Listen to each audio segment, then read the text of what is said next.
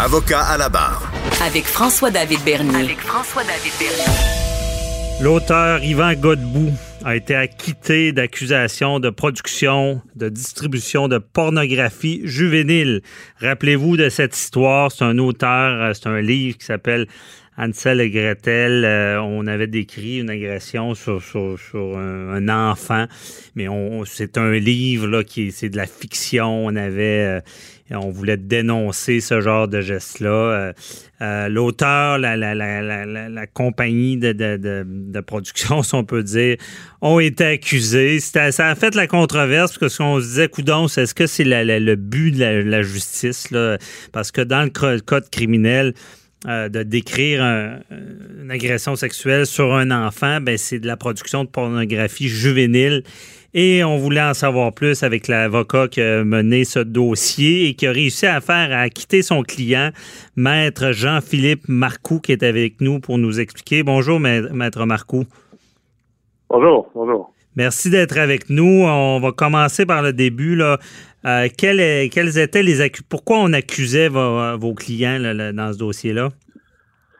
Ben moi, je représentais M. Godbout personnellement. donc, la poursuite visait dans ce cas-ci la, production de pornographie juvénile. Et dans son cas, à lui, c'était vraiment uniquement d'avoir écrit le, fameux roman Ansel et Gretel, qui est une œuvre euh, de fiction, une œuvre d'horreur. C'est pour public averti. Mm-hmm. Euh, le co-accusé, lui, euh, était, était, accusé aussi de distribution parce que c'est la maison d'édition qui était accusée de, de, production de pornographie juvénile et de, de distribution de pornographie juvénile aussi.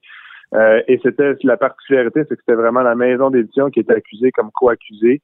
Euh, mhm. c'était pas une personne physique, c'était une personne morale qu'on appelle, donc c'était vraiment la compagnie, si on veut, qui était accusée euh, au criminel. Ça, c'est assez rare qu'on voit ça. Ouais. Euh, donc c'était ça, puis évidemment, c'était en lien uniquement avec le livre lui-même. C'était rien d'autre que ça. OK. Donc, c'était le livre. Puis là, le livre, dans le fond, il y avait une description. Il y a, des descriptions d'agression sur, sur un enfant. Et c'est ça l'infraction qui a été commise, qui est en contradiction pour la couronne avec le code criminel.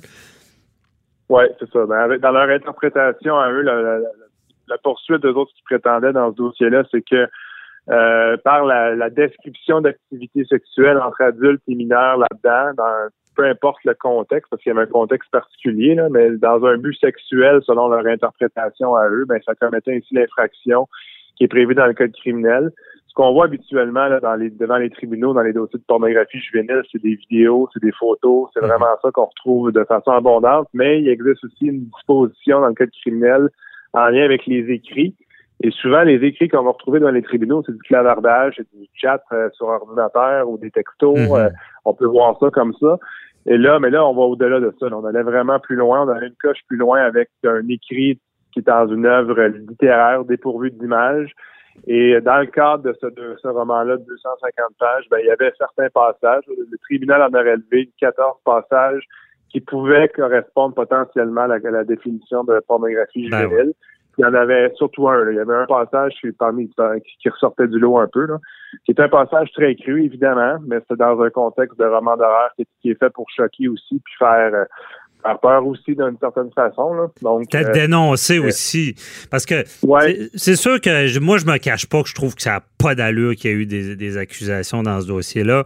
Euh, je, me rappelle d'un autre dossier que je comprenais mieux où est-ce qu'un homme avait lui-même écrit une lettre qui, qui décrivait la façon qu'il voulait agresser une petite fille qu'il connaissait. Là, je peux comprendre le principe de ce genre d'accusation-là, mais de voir la couronne maintenir un dossier jusqu'au bout quand on parle d'un livre de fiction, euh, en tout cas, de mon côté, j'étais surpris. Je suis pas surpris qu'il soit acquitté. Mais comment vous avez, comment votre client a vécu ça? Je veux dire, lui, il devait pas s'attendre à ce qu'il soit accusé. Ah non, c'est sûr que non. Lui d'ailleurs, euh, tu sais, c'est un auteur, c'était pas son premier roman non plus. C'est un mhm. auteur euh, dans son domaine spécifique quand même à succès au Québec dans la, littérature horrifique. Mais lui, évidemment, quand il a écrit ça, euh, c'était il, y a eu une certaine révision par ses pairs aussi. Il a pas fait ça tout seul dans son sol, je veux dire. Et en bout de ligne, ben, ça a été publié, tout ça, mais jamais, au grand jamais, il pensait qu'il allait se faire accuser au criminel pour ça.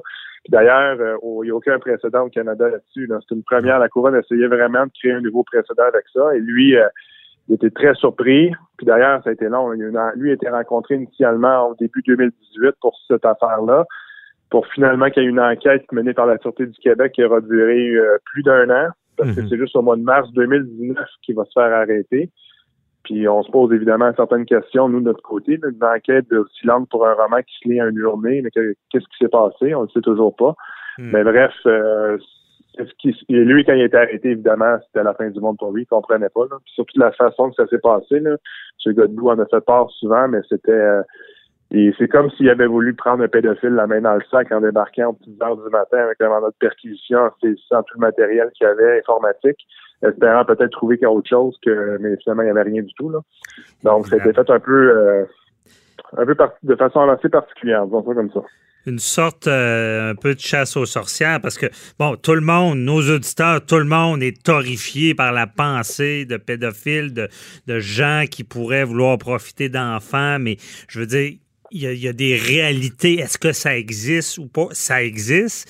Et ce que je comprends de l'intention de tout ça, c'est un peu de le dénoncer dans cette fiction-là. Euh, mais j'imagine qu'au départ, vous deviez vous dire, bon, on va régler ce dossier-là, ça n'a pas de sens.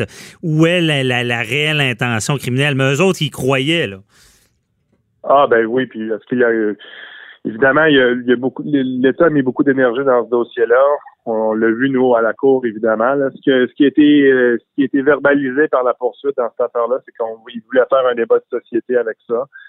Euh, un peu sur le dos de mon client. Ça, ça évidemment, c'était très particulier, mais c'est un peu ça qu'on voulait faire. Il y avait, ils avait leur théorie de la cause, évidemment, euh, que moi, je comprenais pas à l'époque, je comprends toujours pas aujourd'hui. Mhm. euh, mais c'est certain que c'est sûr que ça a été planifié de leur côté. Ils ont voulu faire, ils ont choisi ce dossier-là manifestement parce que nous, dans le cadre de notre débat, on a fait valoir, on a déposé en preuve des différents exemples d'œuvres très connues de différents auteurs partout dans le monde, incluant ici au Québec, qui, avaient écrit des choses euh, semblables, voire bien pires que ce que M. Godbout avait, avait écrit dans son roman.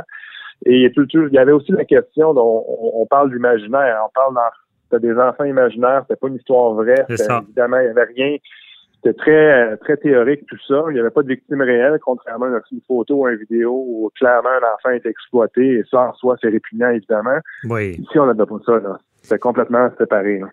C'est ça, c'est une fiction, c'est pas pas pour encourager quelconque pédophile, mais eux s'en allaient dans, dans cette direction-là. C'est sûr que est-ce que est-ce que c'est une forme de baillon de société? Parce que, tu sais, oui, c'est sûr qu'on quand on parle d'enfants, ça vient tous nous chercher, mais on, peut, euh, j'imagine que dans tout ça, on, peut extrapoler, disant, ben si on commence à baillonner ça, il y, a beaucoup de débats qu'on va vouloir euh, euh, restreindre aussi, parce que c'est d'empêcher de, de, parler d'un sujet. C'est un peu ça que, comme ça que vous le voyez, là. Ben, c'est une forme extrême de censure parce que c'est une réalité qui existe. Hein, La pédophilie, c'est un problème qui existe. Euh, moi, je suis avocat de défense. J'ai déjà représenté toutes sortes de monde dans, ma carrière. Mm-hmm. J'en ai vu de toutes les couleurs. Mais évidemment, c'est une réalité qui existe. Puis M. Godbout l'a dit clairement, il a même témoigné à cet effet-là. Lui, là, quand il a écrit ça, c'était sa façon à lui de le dénoncer parce que tous ces gens-là, les agresseurs dans cette affaire-là, euh, ça se termine pas bien pour eux pour pas voler le punch. Là. Malheureusement, ça se termine très mal pour eux. Puis c'est des, ils sont qualifiés de monstres. De, il, a, il a voulu décrire l'enfer, l'horreur, puis c'était sa façon de le faire. Puis il a dénoncé ça, évidemment. Donc, c'était pas pour faire l'apologie de la pornographie juvénile ou des agressions sur les enfants. Bien au contraire, les a dénoncés. Ouais. je pense que pour n'importe qui de raisonnable qui les lit, il peut, il peut réaliser que c'était pas pour... Euh, pour euh, conseiller la perpétration d'infraction, vraiment pas. Là. Mhm, je comprends. Et comment ça se passe au procès? Là? est-ce, que c'était devant le jury ou euh, c'était devant le juge ben, seul? En fait, euh, nous, dans, ben, dans l'historique du dossier, M. Godbout avait fait le choix d'être jugé devant le juge seul. La poursuite est intervenue pour faire forcer un procès devant le jury avec ce qu'on appelle un acte d'accusation privilégié, puis ensuite un, Mhm. très technique, là, mais il y a une disposition du code criminel qui prévoit, dans le fond, que si la directrice du, DPCP en fait le, choix, ça peut, ils peuvent forcer un procès devant le juge et jury que mon client voulait pas. Ça, c'est une autre particularité du dossier. Assez exceptionnel, oui, c'est ça. Assez exceptionnel. Mhm. on, voit, on voit ça très rarement, puis souvent on voit ça dans des dossiers beaucoup plus avec plusieurs co-accusés, des dossiers de crime organisé peut-être, mais là, euh, c'était particulier, mais en bout de ligne, le débat qu'on a fait, c'est un débat constitutionnel, à savoir si les articles du criminel en question était constitutionnel ou pas en fonction de la un peu de l'interprétation que la poursuite en faisait, évidemment.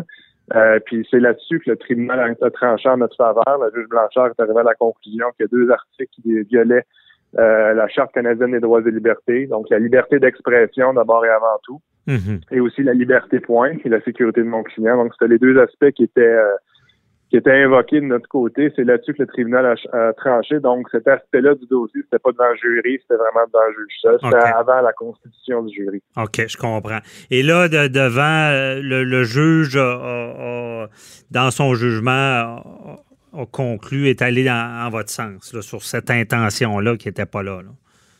Ben, c'est ça, ouais. C'est sur le, le, tribunal a tranché en faveur de nos arguments, mais pas l'ensemble de nos, nos arguments, mais une partie de nos arguments sur la validité constitutionnelle des, des, articles du, code criminel. Fait que c'est pas, on n'est pas, c'est pas un jugement au fond de l'affaire à savoir l'œuvre d'Ansel et Gretel constitue ou non de la pornographie juvénile. C'était pas ça. C'est vraiment. C'est sur la. L'infraction à la charte dans le sens que sur les écrits qui peuvent avoir un caractère pornographique. Là. C'est un peu ça. Oui, c'est ça qui est déclaré inconstitutionnel dans le code criminel. Il faut faire la nuance. Hein. Il y a le type des deux types d'écrits qui étaient prévus dans le code criminel. Il y a l'écrit qui préconise ou conseille le passage à l'acte. Mhm. Ça, ça demeure constitutionnel et c'est pas, c'est toujours, c'est toujours criminel. C'est pas ça qu'on attaquait. C'est vraiment uniquement l'écrit qui dont la caractéristique dominante est la description d'une activité sexuelle.